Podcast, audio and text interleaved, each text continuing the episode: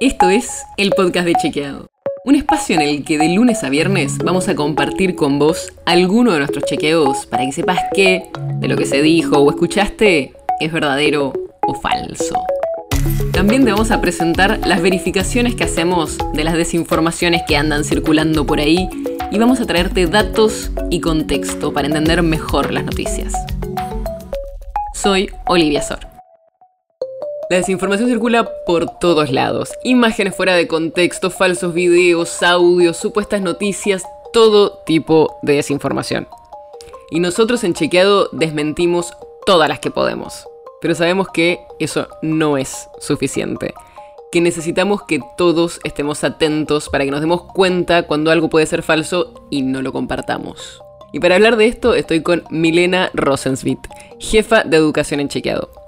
Quizás no conoces mucho nuestro programa de educación, pero está centrado en formar adolescentes para desarrollar más espíritu crítico y no caer en desinformaciones, y en periodistas sobre técnicas para chequear.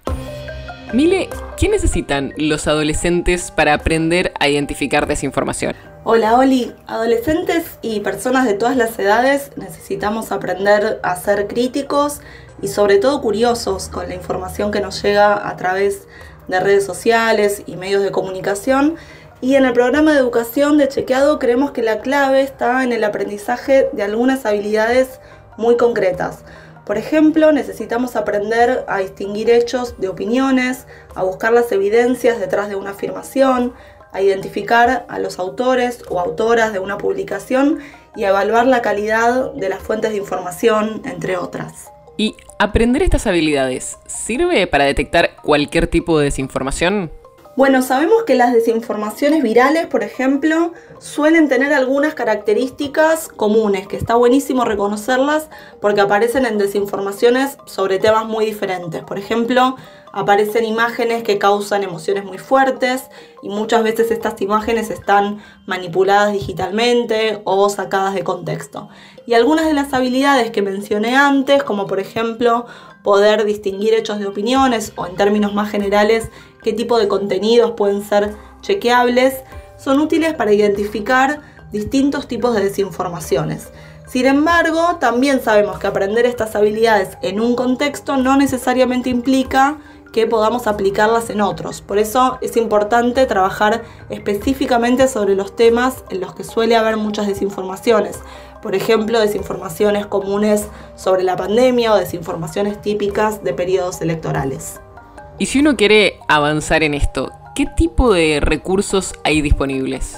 Para lograr estos aprendizajes, la escuela tiene un rol fundamental y por eso desde Chequeado nos propusimos este año intensificar el trabajo junto a los docentes y alcanzamos a más de 25.000 adolescentes de todo el país y de la región.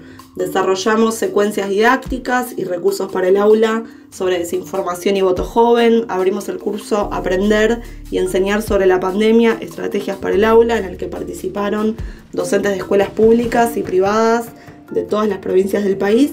Y estamos llevando adelante investigaciones educativas para averiguar cuáles son las mejores estrategias didácticas para enseñar estas habilidades. Todos los recursos están disponibles en chequeado.com barra educación. Así que ya sabes, si querés ver más de lo que hace el programa de educación de Chequeado y qué recursos hay, podés entrar a chequeado.com barra educación. El podcast de Chequeado es un podcast original de Chequeado, producido en colaboración con Posta. Si tienes una idea, algún tema del que te gustaría que hablemos en un próximo episodio, escribinos a podcast.chequeado.com. Y si te gustó este episodio, seguinos en Spotify o en tu app de podcast favorita y recomendanos a tus amigos. Si querés más información sobre esto o sobre otros temas, entra a chequeado.com o sumate a nuestras redes. Soy Olivia Sor.